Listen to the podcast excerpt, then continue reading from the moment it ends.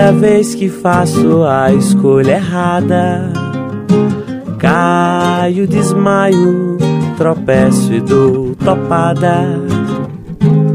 Quem inventou a tristeza que não passa? Quem colocou tanta dor nessa cachaça? Águas de março vão passar, vão cair pra lavar. Só em abril eu vou me abrir pra deixar você entrar, reverter o vento frio e depois transformar esse meu quarto de dormir em um quarto de sonhar. Só então redefinir o que não deu pra pagar. Pa pa pa pa pa pa pa pa pa pa pa pa pa pa pa pa pa pa pa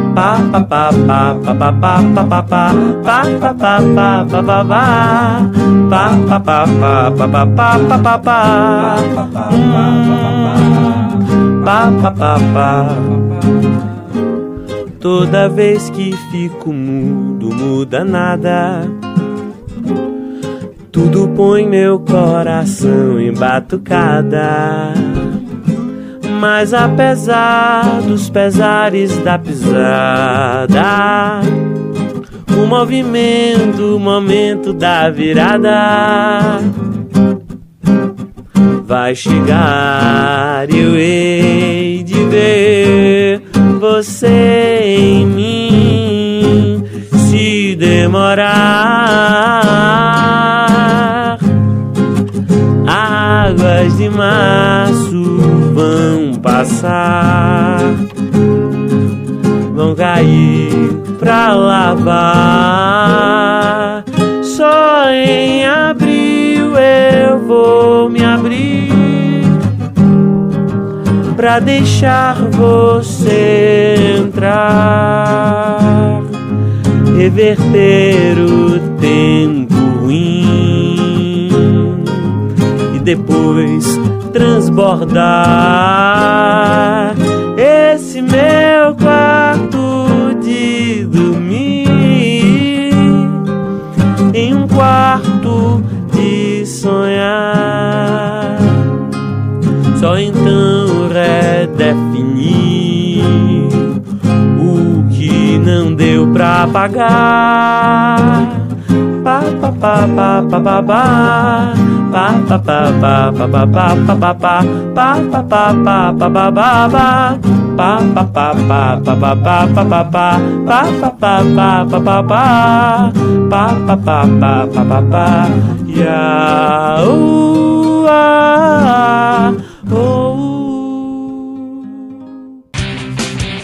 Aumenta, aumenta, aumenta.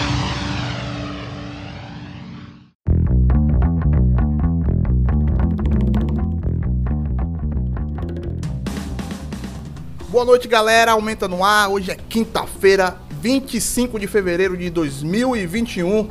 Está começando mais um programa. Hoje vai ser super especial, que vamos reexibir uma conversa que tivemos no dia de ontem com o produtor musical Ryan Lins, falando um pouco sobre o Toró Festival, sobre o prêmio de música independente da Paraíba e vamos ilustrar essa conversa bacana que tivemos ontem com muita música paraibana que vai rolar. Abrimos o programa de hoje ao som de Banda Forra, uma versão exclusiva do Aumenta com Abril e agora vamos à primeira parte na nossa entrevista que fizemos com o Ryan. Tenham todos um ótimo programa. Um abraço, galera, e valeu!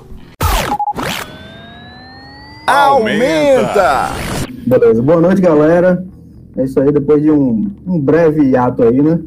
Hiato é uma palavra que o Aumenta com, é, tá, tá muito no dicionário do Aumenta, né? Então faz parte, né? Quem acompanha a trajetória do Aumenta sabe. Mas é isso aí, então a gente está aqui com, recebendo um Ryan aqui, um, um, grande um parceiro de longa data aqui do Aumenta, que desde a primeira encarnação do Aumenta participou bastante como convidado, como entrevistado, é, também tocou em várias coisas. Né? Do... Sim, com certeza. É isso aí, vamos ter uma, uma live bem legal hoje aí para vocês, já aquecendo os motores pro Toró Music Festival aí que vai acontecer esses dias. Ryan, começar a perguntar a você aqui, como é que estão os preparativos aí pro Toró, em meio a um decreto, né, em meio a aquele quase um lockdown que está acontecendo de novo na cidade, e você está aí né, no festival, que é uma coisa online, né? Que é uma coisa que eu acho que não impede né, você de realizar isso. Mas como é que são os preparativos? É, pois é, Eliseu, a gente vai para a quarta edição do festival, mas é a primeira online, né? E justamente por causa da pandemia. Então, imagina se a gente tivesse é, pensado em fazer alguma coisa presencial agora, a gente estaria fodido, porque não ia conseguir, né? Devido a, a novos aumentos dos, dos casos, novos decretos, novas é, restrições. É, mas, assim, em relação ao festival, tá tudo certo para acontecer, né? Como ele é online, então, mais uma vez, até pedir pro pessoal de casa é, não aglomerar, usar a máscara direitinho, saca? Respeito o decreto, vamos, vamos tentar fazer isso passar logo, velho, porque é, a gente não só trabalha com festival, a gente trabalha com produção de shows pequenos, a gente trabalha com casa, e a gente tá doido para voltar, todo mundo tá louco para voltar. E não pode justamente por conta dessas aglomerações clandestinas, né, velho? Isso prejudica todo mundo, é uma falta de consciência enorme. É, mas ainda bem que para a gente não vai, não vai ter nenhuma consequência nesse momento em relação ao festival em si, né? Já que ele é online.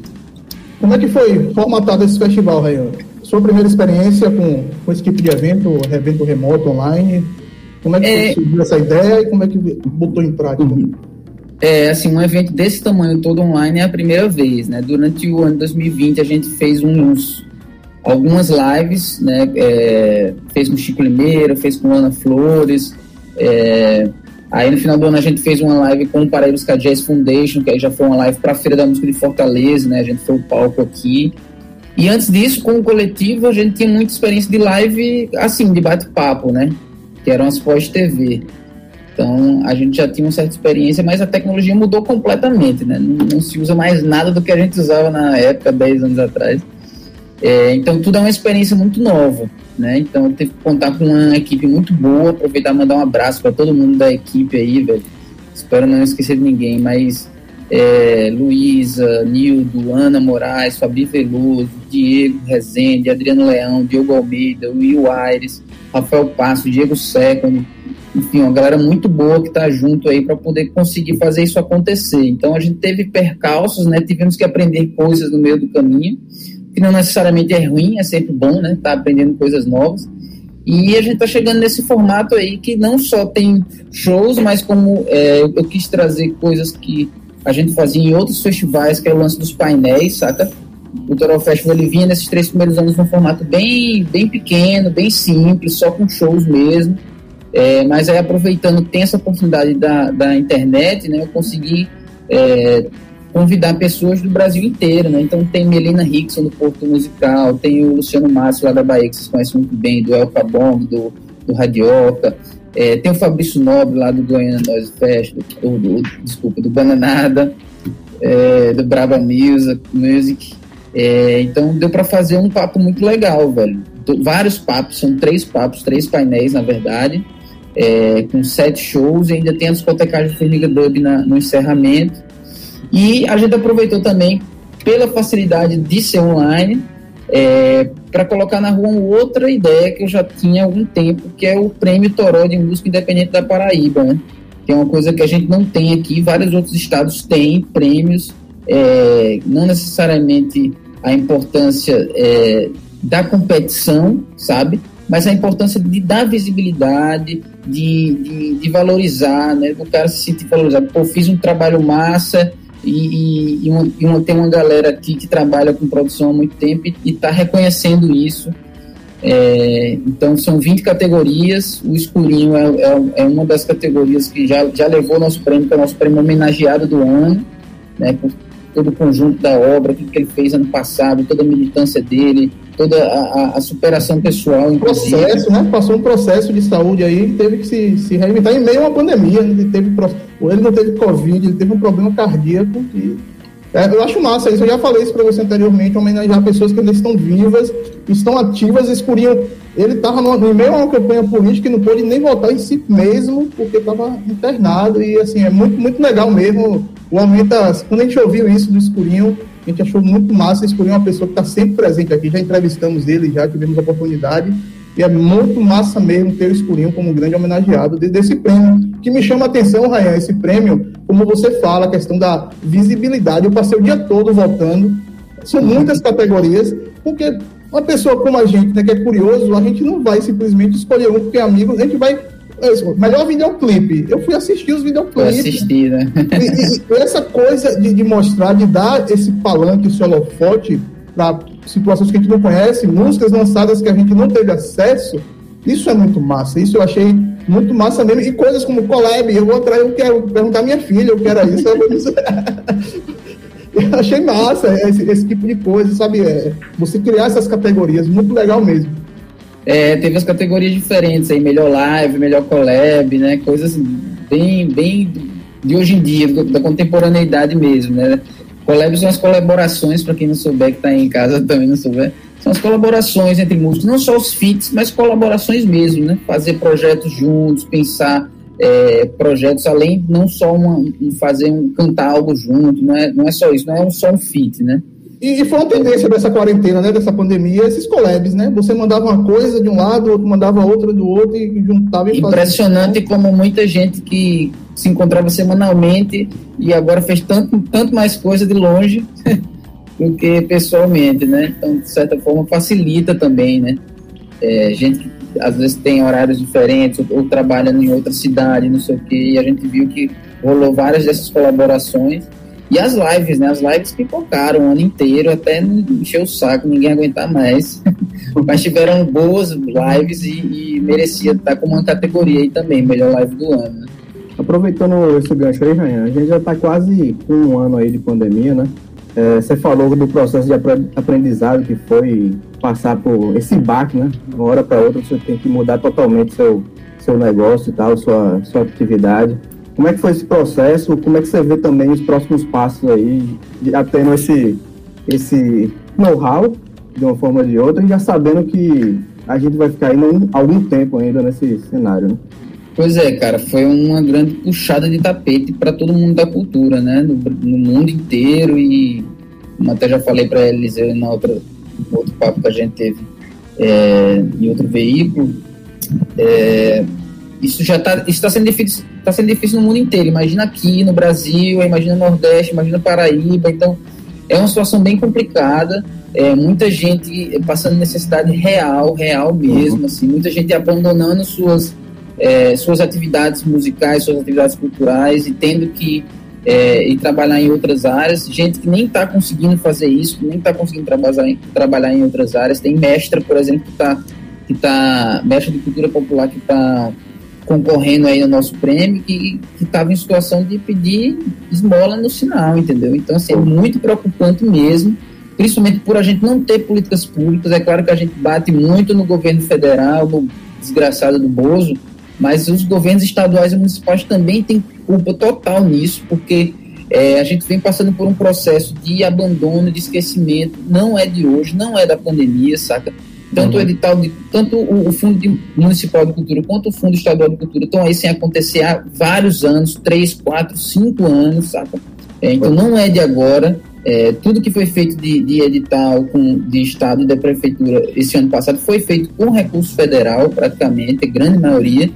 Então, assim, não, tem, não teria desculpa, velho, para a gente não ter é, um subsídio, não ter um auxílio, não ter ações que realmente ajudassem é, essas pessoas, as que mais precisam, né?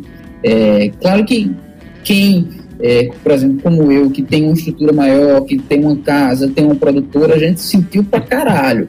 Mas a gente conseguiu se virar, saca? Lá no espaço mesmo a gente tá fechado, vai fazer um ano em março que a gente tá fechado.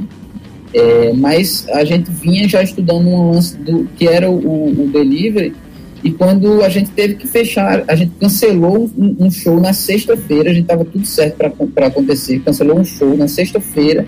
Na sexta-feira a gente começou com delivery e não parou o ano inteiro, velho. Então, assim, não, não nos salvou de jeito nenhum, a gente precisou dar, fazer outras mil malabarismos, mas fez com que a gente pelo menos não, não passasse necessidade, saca? Foi o que nos ajudou, o público também ajudou muito. É, e assim, e pensando justamente nessa galera que não tem outras, outras formas, que não tem condições, que está passando necessidade de, de, forma muito mais aguda, que a gente criou também uma campanha solidária durante o festival. É, então, lá no nosso site, toromusic.com.br barra torofestival. E aí lá tem a parte da campanha solidária, tanto tem o cadastro para os trabalhadores da música que estão passando necessidade e querem receber doações, quanto tem também os dados bancários, QR Code, link do PagSeguro para cartão de crédito, boleto tudo mais, de quem quer doar. Então, aproveitar também, pedir você que está em casa, que está escutando, que está achando bacana a, a ideia, por favor, entra lá, doa, todo o recurso arrecadado vai para quem mais precisa. A gente está com uma parceria com a Ordem dos Músicos da Paraíba, inclusive, é, que está nos ajudando a divulgar isso também. Eles que já fizeram uma campanha dessa no ano passado. Então é um momento da gente realmente é, ser solidário, né? E, e, e, tentar amenizar um pouco o, o sofrimento de quem mais está sofrendo agora, né? Quem mais tem necessidade nesse momento.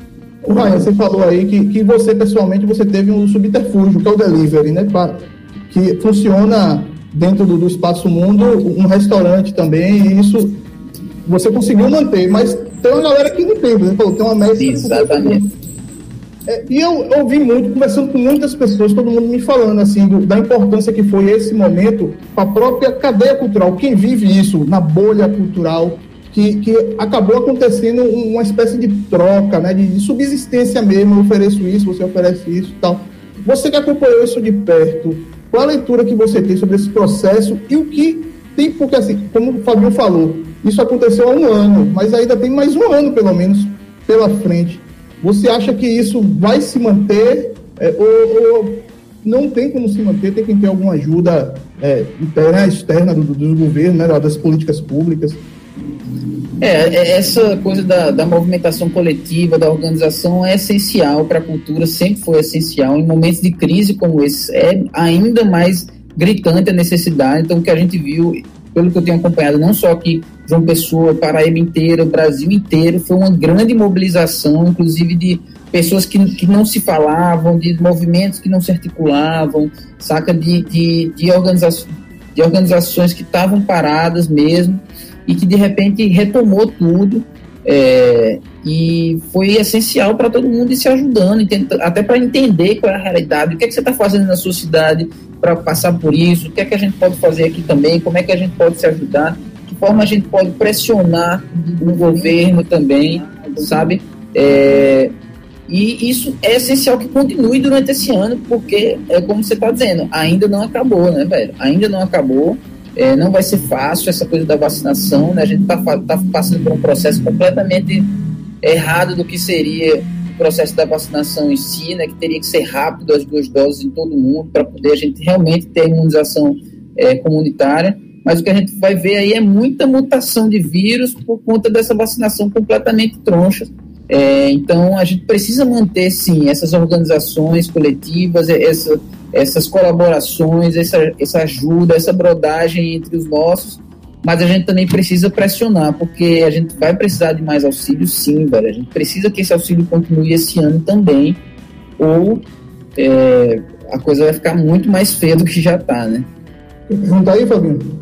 Não, eu queria retornar um ponto que a gente já tinha comentado antes, porque a gente que já, já produziu festival, a gente sabe que é uma coisa bem, bem complexa. Eu queria que você falasse de, do desafio de se produzir um festival, como você falou, uma, uma coisa, um outro ponto em relação a lives, um eventos pontuais, durante a pandemia, né? Você, você, como é que você está vivendo esse, e a diferença, né? Você também já produziu muito festival. Sim. E a diferença que você encontrou deste ano, por exemplo, como você fez o primeiro festival no mundo lá em 2005, né?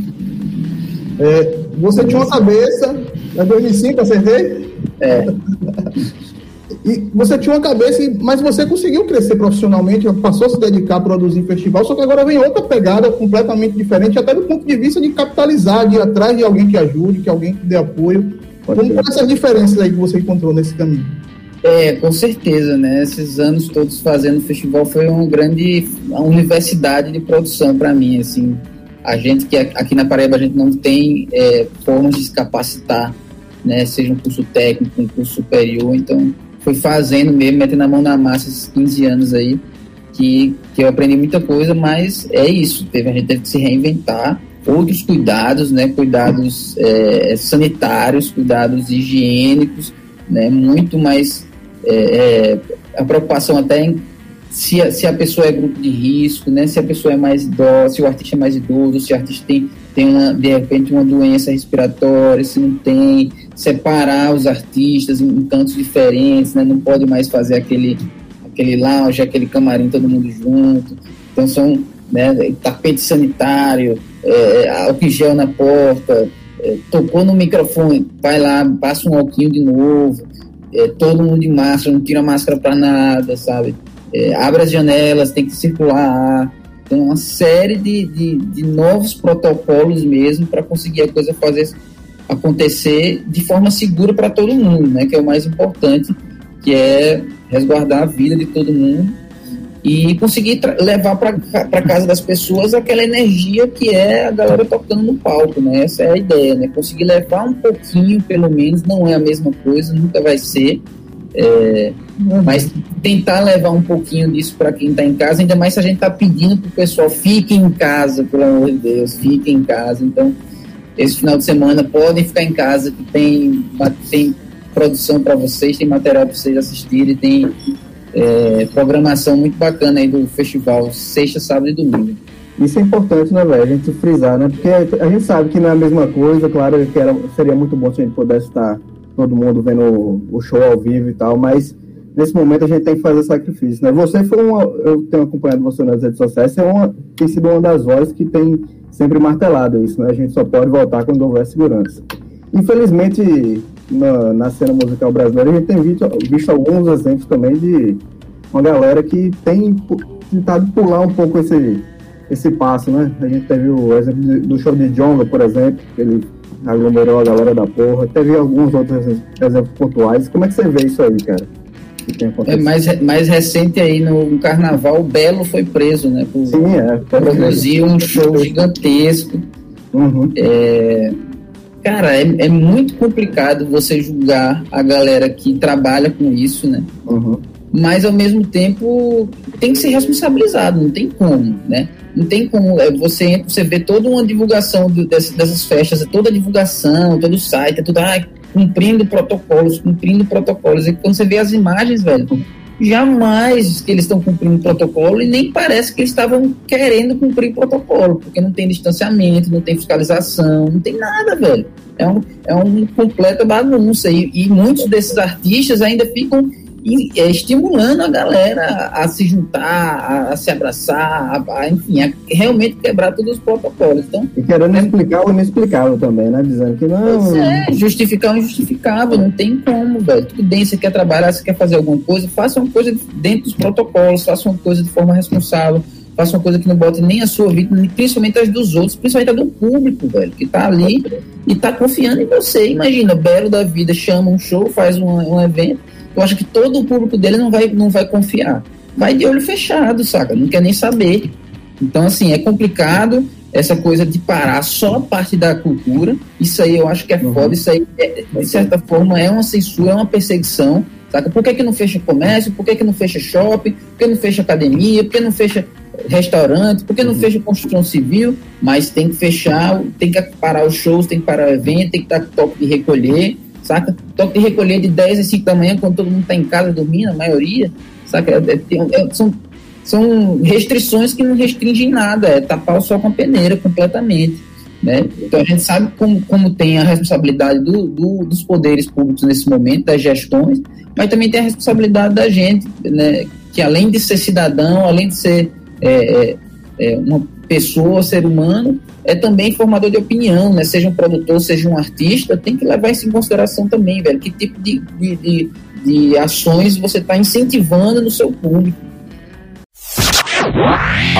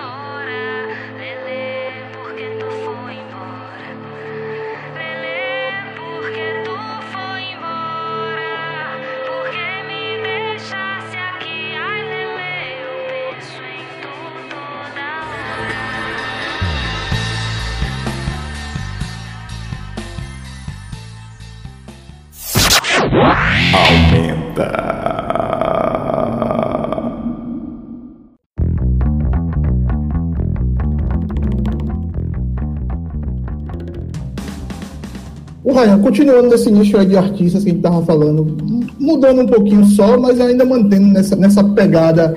É, a gente tem visto aí artistas atrás de artista, o aumento acompanha de perto isso. Inclusive, a gente tem uma geladeira que a gente empurra os artistas para lá para dentro. Gente que se, é, que se posiciona mesmo, é, tanto a favor do atual governo quanto da pandemia esse negacionismo que existe. Geladeira é bom, eu vou usar essa agora, porque antes a gente usava lista negra não né, pega mal, né? Hoje em dia não Geladeira, porque, porque, as pessoas podem voltar atrás, né? A gente tem que acreditar nisso, sabe? Que, que geral, é, só, geral. é só um lampejo de. Pô, uma das bandas preferidas minhas nacionalmente é o Engenheiros do Havaí. Não toca no momento Engenheiros do Havaí. Por causa do baterista, do ex-baterista dele, que tem umas posições bem loucas. Conservador demais, militar, querendo e aí não tem, não tem como ter espaço. Eu até discuti com ele no Twitter e, e botei para os caras do Aumenta. A gente só volta a tocar dinheiro no dia que Humberto Jéssica se pronunciar. porque, é, porque é demais, não dá para aceitar esse tipo de coisa. E gente como o Roger do Trade Rigor, como o Dinho Capitão, bandas que fizeram parte da nossa vida de alguma maneira e que hoje a gente vê os ídolos Raimundos, velho. Raimundos, fizeram parte da construção do rock nacional, né, velho? Exatamente. Hoje a gente vê aí dando essa bola fora, vamos dizer assim. Como é que você enxerga essas atitudes assim? Como é que você. Você falou de lista negra. Como é que você. A sua leitura é, é, é mais pesada do que uma geladeira? Não, geladeira é ótima, adorei. Vou usar essa agora. Tem, tem minha geladeira. Meu, por enquanto é só um frigobar. Mas, né, depois a gente pode aumentar para uma geladeira, uma frost, uma frost free, um negócio mais carregado, assim. Mas é isso, velho. Não tem como. Por mais que o, o artista não tenha uma, uma, posição política clara nas suas letras, no seu dia a dia, todo mundo se posiciona politicamente. Até não falar em política é se posicionar politicamente. Então não tem como ficar em cima do, do muro. E, e, ainda mais apoiar certos tipos de autoritarismo, de saca de atitudes que beiram fascismo, saca é, o preconceito, a falta de, de de respeito com a diversidade, isso aí está fora, isso é uma coisa que a gente, inclusive, def, def, defende durante o, o, festival e em todas as nossas produções, né? É, de que tem que ter diversidade, tem que ter respeito, saca? Tem que ter, é, tem, tentar chegar numa, numa, numa equidade, numa, numa igualitária. É, a gente sabe que é difícil, mas a gente tem que buscar isso, saca? E não dá para ficar também apoiando bandas que têm pensamentos que vão, vão contra tudo aquilo que a gente defende, né? Vai, vai contra o que, o que a música alternativa se propõe, o que o rock and roll se propõe, quer ser antissistema, quer ser anticultura. É, e não dá para concordar com, com esse, esse tipo de, de posicionamento, com certeza. E por outro lado, a gente tem um artista como Chico César, um paraibano, que talvez hoje seja o maior expoente dessa cultura progressista, vamos dizer assim, né? Que defende. E, e inclusive, eu queria emendar você com duas perguntas. Você falou um pouco sobre isso, sobre o Chico César. E esses dias o, o Chico César teve uma música viralizada no Spotify porque foi cantada no, no BBB, né? Pela paraibana Juliette. Eu queria fazer essa pergunta na outra live que a gente fez do Portal Clique PB. Já estava encerrando teve problemas técnicos, não conseguiu. Eu ia perguntar se no Festival Toró tivesse escalado a Carol com K, você cancelaria a apresentação dela ou manteria? Ixi, complicadíssimo, né, velho? Cancela ou não cancela os canceladores não sei, velho. Isso, isso, depende muito também do, do, contrato que você tem, né? Ela, com certeza, ela gastou para deixar o vídeo pronto, gravado para o festival. Né? Deve ter algum tipo de, de rescisão de contrato. É, é, um, é, uma questão bem complicada, porque, assim, nesse caso específico do, do Big Brother, é um jogo, né? Mas está todo mundo vendo que se a pessoa age daquela forma com câmeras, imagina sem câmeras, né? Ao mesmo tempo, é como você está dizendo, né? É, a gente tem que parar com essa coisa de lixa negra e, e adaptar para a geladeira, porque as pessoas podem se melhorar, as pessoas podem mudar, né? Tem que acreditar nisso também, não é simplesmente uma atitude é, ou um momento da pessoa que você vai julgar e, e fazer isso é, cancelar a pessoa pro resto da vida, né? É, Mas teve... também, a Carol Conká tinha um peso perante a música independente, né? Uma pessoa empoderada, uma pessoa negra, uma mulher que cantava mesmo, empoderamento feminino, e de repente chega lá e. Foi uma grande decepção, né, velho? Pois é, foi um negócio.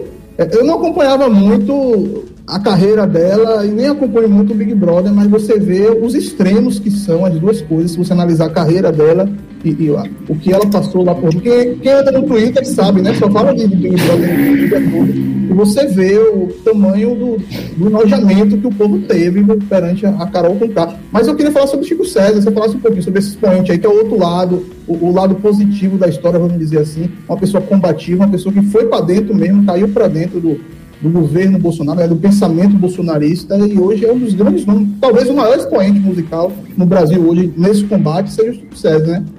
É verdade, é um cara que sempre se posiciona, né, que faz músicas é, políticas, né, com letras bem, bem incisivas, né, desde antes desse, desse governo Bolsonaro, né, quando ele falava, sei lá, do... do... Qualquer assunto que ele falasse, me, me... conseguia, combater com música, né, ele, ele, ele, é muito criativo, né, ele, é, e pontual, né, que hoje na cultura tem que ter uma coisa. Demais, demais, e é um cara que você vê que representa muita gente, né, é, muita gente se sente representado por ele, pelas palavras dele. É um cara que não está mais aqui, né? Está no eixo, então por isso também tem uma, um outro um outro alcance. É um cara do mainstream, né? Um cara que está no eixo, que é do mainstream, então ele tem um alcance é, muito grande e é muito importante que ele se posicione, né? É, eu, eu, acho só uma pena que muitas vezes ele não se posicione sobre aqui, a Paraíba, as nossas coisas, né? Ele tem um, um, um um, certa, um certo limite aí de onde ele, até onde ele se envolve. É, ele já porque, se envolveu né, diretamente, né? Ele já foi. É, se envolveu diretamente em gestão, né? Mas eu digo, ele já saiu da gestão e muita coisa tem acontecido por aqui, né? Muitos conterrâneos dele estão aqui ainda tentando viver de música nessa labuta e com certeza uma voz como a dele seria importante em várias lutas, né? Mas sem tirar de maneira nenhuma a importância dele enquanto uma voz nordestina, preta e artista é, perante essas maluquices que a gente tem visto a, a, a esses últimos dois anos, né, velho? Olha, voltando um pouquinho pro festival, bora falar ah, inclusive, festival? inclusive, só para falar que o Chico César tá em duas categorias do nosso prêmio, né? Sim. Uma delas é personalidade do ano, ele foi muito indicado pelo nosso corpo do júri, né? Justamente por isso as pessoas se sentem uhum. representadas pela fala dele. E no melhor videoclipe, ele tá junto com a Natália Bellar no, na, com a música Furta Cor. Então tem essas duas categorias que o César tá participando também. Gostei demais de todos os videoclipes, todos bem profissionais. Muita coisa foda, né, velho? Muita coisa Pensar boa, que 10 anos atrás ninguém tinha videoclipe que prestasse. Pois é, ninguém tinha. Eu me lembro que o Senhoras gravou um videoclipe, todas aquelas bandas, né, do final do, do, da primeira década. Né, os Reis tinha, né? Os Reis tinha. Mas era Mas muito, era assim, pouco, muito pontual. E de de pessoas que acabaram surgindo depois e viraram fazedores de videoclipe, fazedores de Verdade, vida, verdade. Inclusive, pessoas... muitos músicos que foram para essa área de, de, de, audiovisual e se acharam lindamente, porque a galera bota para fuder, velho. E sobre o festival, Renan, você fala um pouquinho sobre a escalação do festival, é, que dia vai ser, se vai ter acesso grátis ou não vai, porque hoje as lives hoje já estão funcionando dessa maneira, né? Paga-se ingresso ou não paga-se ingresso. Uhum. É, no nosso caso, a gente tem apoio da Lei Aldir Blanc, né? Que é justamente essa lei de auxílio é, à cultura que, que saiu por muita pressão é, dos movimentos culturais e da, da esquerda também. E é através dele que a gente está conseguindo fazer esse evento e que muita gente, inclusive, está fazendo vários eventos, vários projetos agora nesse começo de ano, né? Então, por isso, o acesso é completamente gratuito, né? Porém, a gente está com a campanha solidária, como eu falei, para quem quiser doar, é, a gente está cadastrando o pessoal da música daqui da, do estado que está tá passando necessidade. Então, se você puder doar, doe, né? Para assistir vai ser gratuito. Então, é, a partir do, da sexta-feira, dia 26, é, a partir das 5 horas da tarde. Então, sexta, sábado e domingo, sempre a partir das 5 horas da tarde, tanto no YouTube quanto no Twitch, na Twitch, é, que é barra Toró Music, T-O-R-O-H Music. Então, youtube.com barra Toró Music ou twitch.com barra Toró Music. É, a parte do prêmio, a votação é no site do festival, toromusic.com.br barra Toró Festival. Os dados para doação da campanha solidária e o cadastro para os trabalhadores também é no nosso site, né, esse que eu acabei de passar. E Twitch e YouTube você vai ter acesso à programação de graça. A partir das 5 horas da sexta-feira a gente vai ter painel. Em seguida a gente tem quatro shows. No sábado, a gente tem, a partir das 5 horas, mais dois painéis, em seguida, mais três shows. Vai dizendo gente aí quais são os shows da Quais são os shows? Certo. Pronto, na sexta-feira a gente vai, vai abrir com um painel chamado Dá pra Viver de Música Fora do Mainstream. Aí vai estar eu, o Arthur da Cabroeira, a Dani Ribas, do Sonora Cultural, que é um produtor e consultora muito foda, e o Fabrício Nobre, do Bananada, falando sobre isso, sobre sustentabilidade, como viver de música nesse meio independente, fora do mainstream. Aí em seguida vem shows e entrevistas exclusivas do festival, que com banda Forra, com Totonho Vieira num show inédito juntos, com Jéssica Caetano e Chico Corrêa no show Surra de Rima, que eles têm juntos, e finalizando com Giovanni Cidreira, lá da Bahia. Fábio É, conhece. Fábio conhece muito. Já tocou no momento já, já botou já duas vezes. massa, massa. Já veio pra cá também antes da pandemia, tocou aqui com a, com a galera do, do Billy Ford e tudo mais, agora curtiu muito. Tem um trabalho muito bom. E Totonho Vieira também espetacular. Viu? Antônio Vieira, que é uma coisa que eles já vinham namorando ali um encontro e a gente deu esse empurrãozinho e foi do caralho, velho. Os dois acompanhados de Big Jazz ali na- nas, nas batidas, nos efeitos. E sensacional, assim, o show.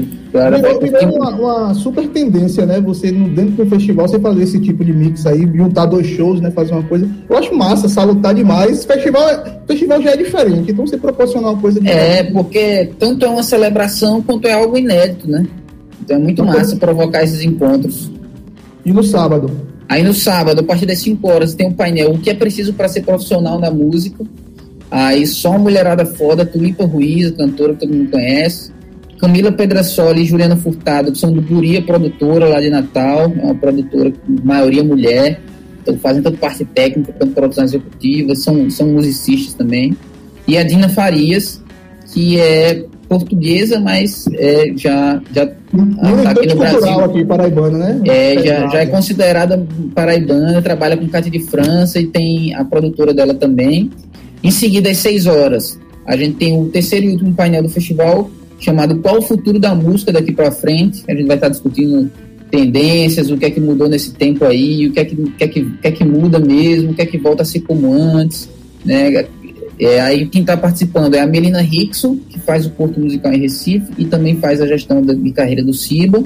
O Luciano Matos, que é jornalista, é, tem o blog El Cabong tem o, o, o programa de rádio e agora Festival Radioca. A Naíla Agostinho, que trabalha com marketing digital na Sony Music Brasil. E o Diogo Almeida, que trabalha no G1 Paraíba e na Cabo Branco FM, jornalista cultural aqui da cidade também. Quase tudo mulher, né? No sábado, tudo. É, verdade. Só o Diogo e o Luciano, o resto é só mulherada, velho. Que a gente também quis trazer essa equidade aí na, no- nos painéis, tanto nos painéis quanto nos shows. Fora que a gente tem uma mulherada muito foda, que saca muito.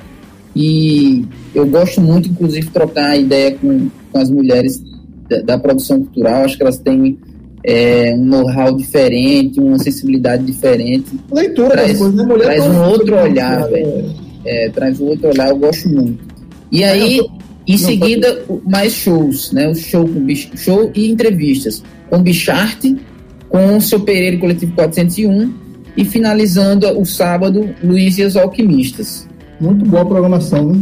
E aí, E no- também- E aí no domingo, 6 horas, é a, a live do prêmio, né? A premiação, a cerimônia de, de premiação, onde a gente vai divulgar os resultados das votações. E às, seis, às 7 horas tem uma festa de encerramento virtual com Formiga Dub fazendo discotecagem, para todo mundo afastar o sofá em casa, na sala, abrir a cervejinha e comemorar junto o encerramento. Foi meu último show da- antes da pandemia, foi uma discotecagem de Formiga Dub, eu nem imaginava. Isso, mas foi espetacular. Eu tava lá trocando ideia com ele, conversando com ele, ele botando som, muito, bom. A Raia é muito massa essa programação mesmo. Valeu, E valeu. Queria abrir um parênteses aqui para dizer que o Aumenta está concorrendo, né, numa das categorias Sim. do Toró.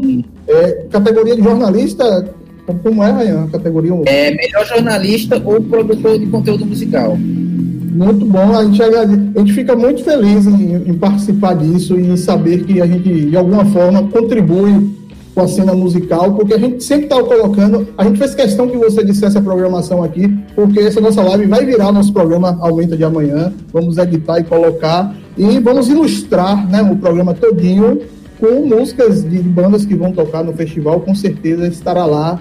E coisas com. Ele tem, tem versões com banda forra, tem versão tocando ao vivo dentro do Aumenta, né? Quando a gente fez a entrevista com eles, e a gente gosta de soltar o Vieira também, tem Totonho, então a gente tem muita coisa, muita entrevista boa com essa galera, muita participação boa, que lembra, né, Fabinho, aquele tempos de estúdio, como era legal essa aglomeração, de encontrar com essa galera. Você tava falando, né, como é bom encontrar no show, né, no backstage, né? É massa demais. Saudade, né? E dentro do estúdio também é muito legal, muito, muito massa mesmo, uma programação espetacular. 20 categorias, eu passei o dia todo votando. Quem está afim de conhecer mais, tem duas playlists com o pessoal que está na programação do festival, tanto no nosso Spotify quanto no nosso YouTube. Tem lá essas playlists já disponíveis agora. E amanhã vai entrar também uma playlist da categoria Melhores Videoclipes no YouTube e outra playlist da categoria Melhor Canção no nosso Spotify. Beleza?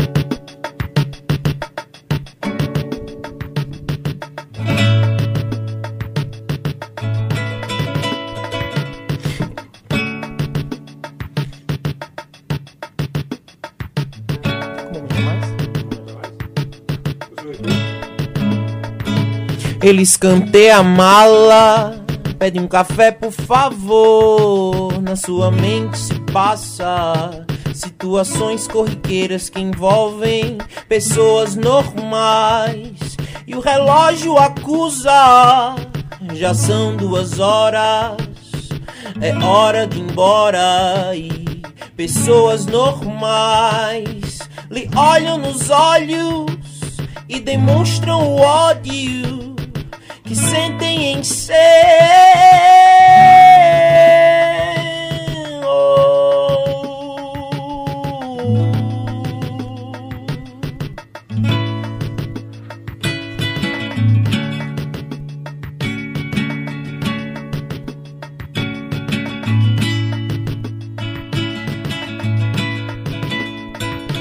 Maria Augusta revela seu sonho de infância era ser tão comum como qualquer criança.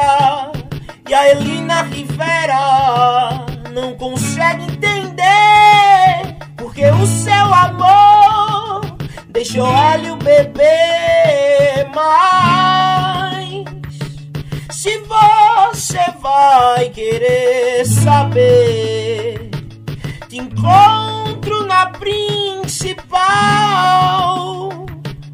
Te encontro na principal.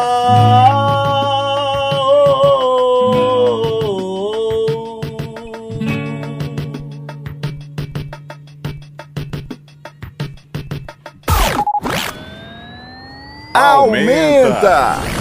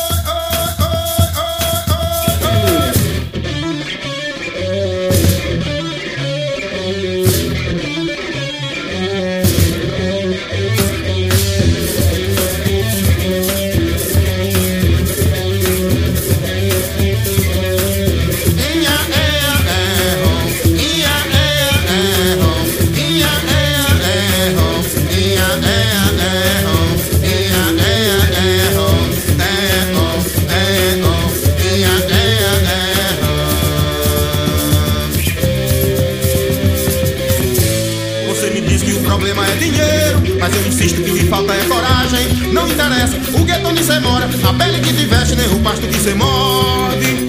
Se você me ama, que me ame agora. Se quer me dar flores, que me mande agora. Se você me ama, que me ame agora. Se quer me dar flores, que me mande agora. Ah, ah.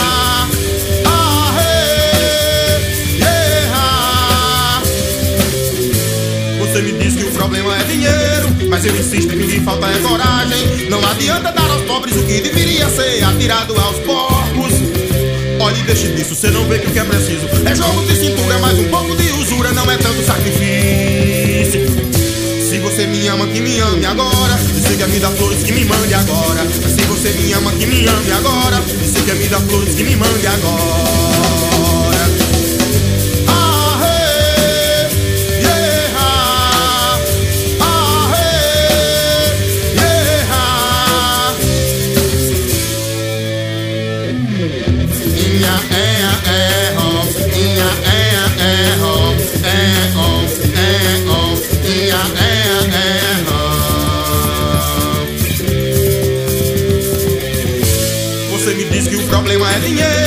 eu insisto que que falta é coragem Não interessa o gueto onde você mora A pele que te veste, nem o pasto que você morde se você me ama, que me ame agora. Se quer me dar flores, que me mande agora. Se você me ama, que me ame agora. Se quer me dar flores, que me mande agora.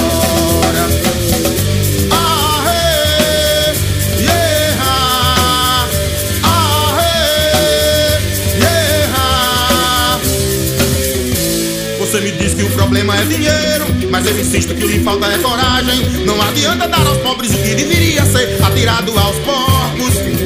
Olhe, deixe disso, cê não vê que o que é preciso. É jogo de cintura, mais um pouco de usura Não é tanto sacrifício. Se você me ama, que me ame agora. Se quer me dar flores, que me mande agora. Se você me ama, que me ame agora quer me dar flores, que me mande agora. Se você me ama, que me ame agora. Se quer me dar flores, que me mande agora. Se você me ama, que me ame agora. Se quer me dar flores, que me mande agora. Se você me ama, que me ame agora. Se quer me dar flores, que me mande agora. Se você me ama, que me ame agora. Se quer me dar flores, que me mande agora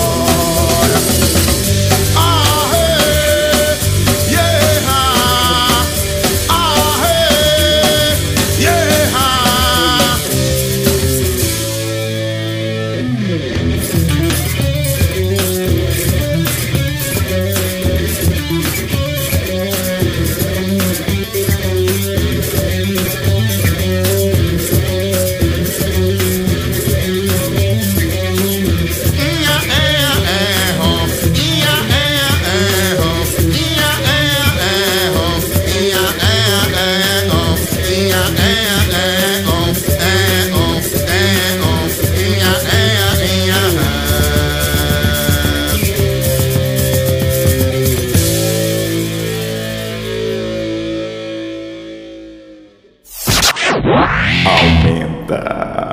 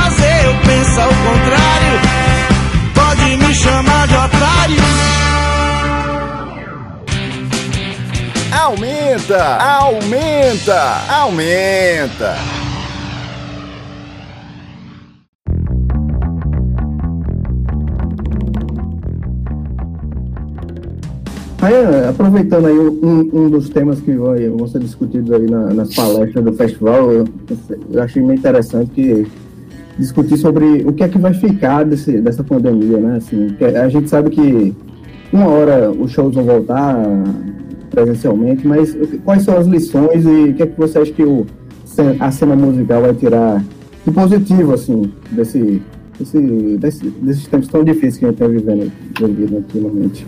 Cara, eu acho que assim, é, de cara, eu acho que tem uma coisa positiva que a gente enfrentou nessa, nessa pandemia, que foi forçou todo mundo a se integrar, a, a, a, a se atualizar em uma série de ferramentas que a gente já tinha aí, saca? A gente já tinha o ao vivo do Instagram, a gente já tinha canal do YouTube aí há 10, 15 anos, saca? A gente já tem essas facilidades todas de fazer é, videochamada há muito tempo. Por que, que a gente não fazia?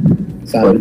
Então agora tá todo mundo fazendo. Quem não sacava nada hoje tá fera em fazer Google Meet, seja, sabe, qualquer ferramenta que seja.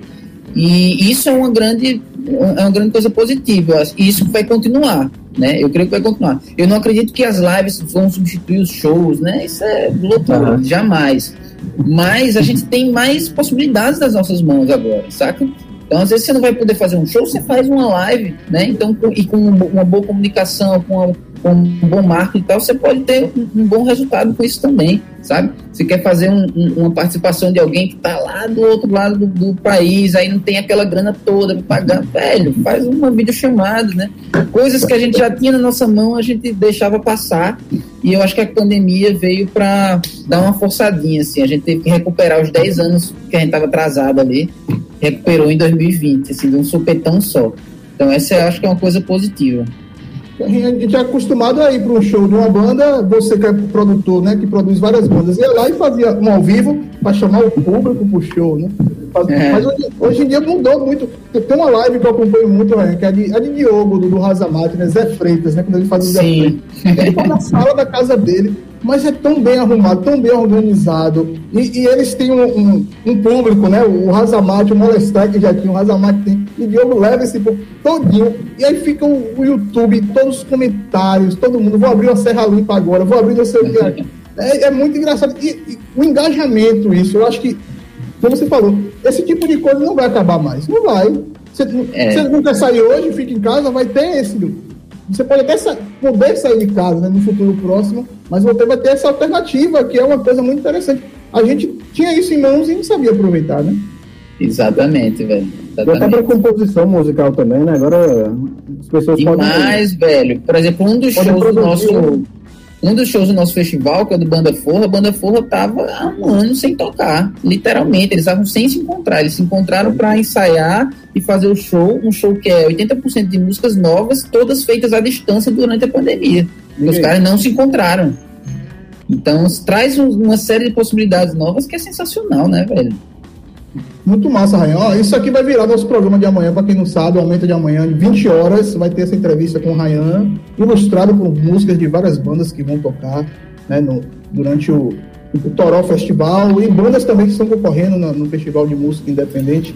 Rayan, eu queria falar um pouquinho do Centro Histórico, que nessa pandemia o Centro Histórico foi destaque, se não me engano, uma vez só, que foi com relação a uma pichação que teve na igreja, né, ali na praça. E, Sim. E que as pessoas só focam na pichação, não focam no que está por trás disso, né? A pichação é, é muito condenada, porém pouco interpretada. Eu queria que você falasse um pouco sobre isso, sobre esse tipo de. Por que aconteceu esse tipo de intervenção lá? É, pois é, cara. É, como um pouco de tinta nas paredes incomoda tanto, enquanto vidas de pessoas e toda uma luta de anos né, é completamente deixada de lado, esquecida. É, abandono, né? não tem outra palavra sobre o centro histórico do que abandono por parte das gestões dos poderes públicos, é, de ambos os lados, da esquerda, da direita, de todo mundo, sabe? Não teve uma gestão que passou por aqui e deu, e deu uma, uma atenção realmente é, estruturante para o território, sabe? É, e aí vem um caso desse de uma pichação que é um grito, sabe?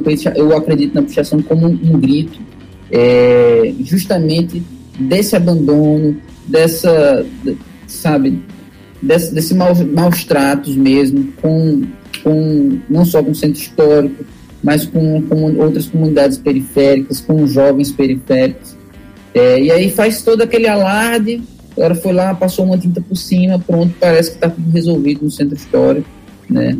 Quando na verdade não, quando na verdade a gente tem problemas muito mais profundos, problemas estrutura, estruturais de todo o bairro, né? Seja o, o transporte público, a iluminação pública, a, a segurança pública, o fato de ter creche, de ter escola, de ter posto de saúde, né? Tudo isso aqui é deficitário, né? E é porque a gente é um patrimônio, é um, é um bairro histórico. E aí, sem falar nas próprias políticas patrimoniais, né? De educação patrimonial, não chega nesses jovens também. Por que que não deve fazer isso, sabe? Por que que a gente tem que, que, que é, é, resguardar esses prédios? O que é que eles falam sobre a gente, sobre as nossas identidades, sobre o povo que a gente é, tá entendendo?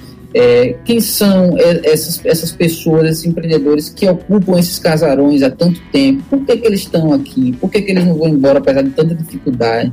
E tem muito que não- casarão abandonado lá, né? Que é problema de herança, né? Na época do galpão, quando a gente funcionou, a gente procurava saber é tudo fechado, porque o dono tinha falecido, a mãe tinha falecido. E os filhos brigavam, três queriam alugar, um queria vender, ficava parado 15 anos, 20 anos sem mexer no imóvel.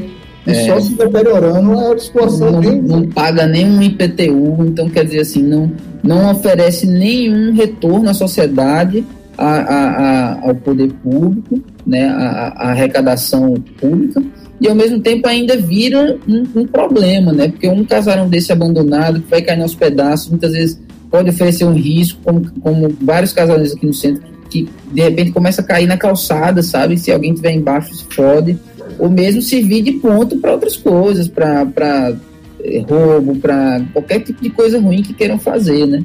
E a gente, Então- quando a gente vê isso, enxerga isso, a gente bota isso comparando, fazendo a variável da equação do potencial que o centro histórico tem, né? Um potencial fantástico, fabuloso, para ser explorado turisticamente, né? Para ser explorado de várias formas do entretenimento. Aquilo ali é um ponto de entretenimento, de cultura independente, que de 2010 para cá, desde que a gente saiu do Galpão 14, eu não vi avanço, né? Praticamente em nada disso ali dentro, pelo contrário, né? Tipo, todas as vezes que a gente vai, a gente fica cada vez mais ressabiado, assim, por tanta, por tanta coisa diferente, né?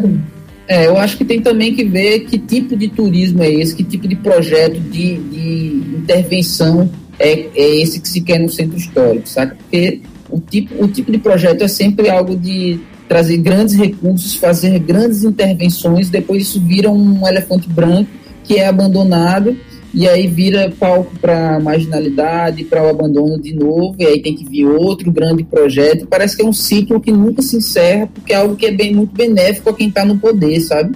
Né? É, a gente sabe que a, as, as grandes empreiteiras bancam as campanhas, a gente sabe que existe roubo nas licitações, sim. É uma coisa que já, é, já, já virou quase que padrão no, na nossa política.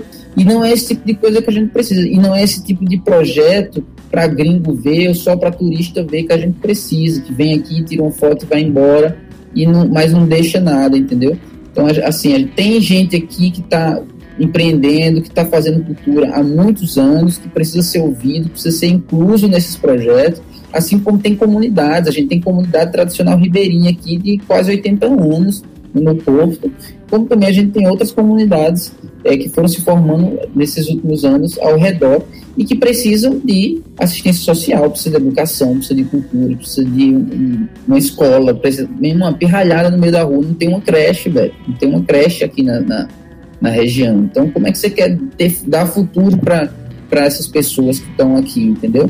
E aí o que se faz é só querer gentrificar, é tirar os pobres, tirar o que está feio e trazer algo bonito para cá. Isso nunca vai funcionar, nunca funcionou, nunca vai funcionar.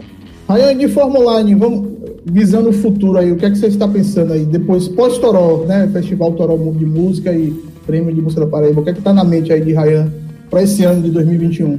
Então, além do Toró, a gente também está envolvido com outros dois projetos, também da Lei Aldir Blanc, que aí são dois discos, né? Que devem vir aí final de março, começo de abril. Um disco é o disco da Vieira, o, álbum novo, primeiro álbum, na verdade, da Vieira, né? Que já tem dois EPs, vai vir o primeiro álbum agora. Tá, a produção musical é do Benk Ferraz, que é o guitarrista do Bulgarins. E tá ficando bem foda, assim, juntando a voz agridoce de Arthur com a coisa meio pop dele, a coisa meio bem psicodélica do Bulgarins. É, então tá ficando muito foda. Eles já estão trabalhando de forma remota. Mais uma, uma vez aí a, a coisa da, remoto ajudando pra caralho, né? É, e tá ficando muito foda. Então vai ser um álbum completão aí que a gente deve lançar no final de março, começo de abril, todas as plataformas musicais e etc.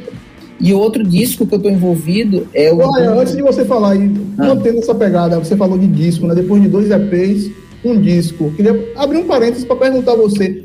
Esse tipo de lançamento hoje, lançar um disco fechado, lançar um EP. Tem gente que lança um EP, eu me lembro que o Nublado lançou um EP com três músicas, foi três músicas. Eu falei, pô, três músicas é EP, depois eu vi EP com duas músicas. Eu falei, pô, eu sou do tempo que duas músicas eram single, né? O lado A e o lado B. Não, não tinha... E, e, hoje tem gente que, como a Anitta, né, com a personagem bem, ela lança uma música por semestre, de clipe. Né? Como é que hoje o mercado musical, você que vive tanto disso, de, lida, tá lidando com isso, assim, de decidir entre lançar um disco completo, entre lançar um EP, lançar um single, duas músicas. É, hoje está muito difuso, né? Não, não tem mais esse conceito de álbum como a gente pegou, um CD de 14 músicas, né? É, e assim, cada caso realmente é, uma, é um caso diferente, né? Por exemplo, a Anitta já fez de lançar single todo mês com videoclipe e no final lançar álbum. Ou, sabe? Então as, as estratégias são muitas. Você lança um EP com três músicas ali de trabalho depois lança um álbum. Né? Eu acho que vai muito da carreira, do, do que é que cada é, artista consegue fazer também, porque imagina, você lançar um single por mês com um videoclipe não é barato, cara, saca?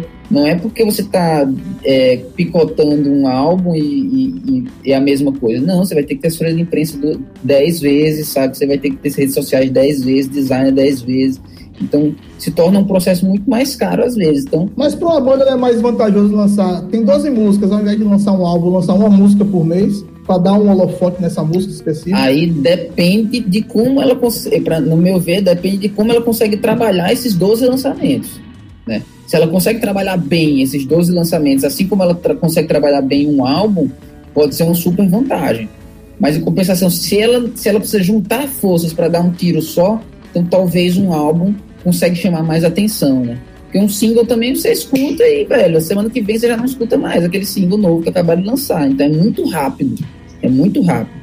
Então eu acho que não tem padrão, não tem fórmula, né? Tem que ser uma coisa tem, tem que ser estudado qual é a estratégia, né? Qual é a estratégia mesmo.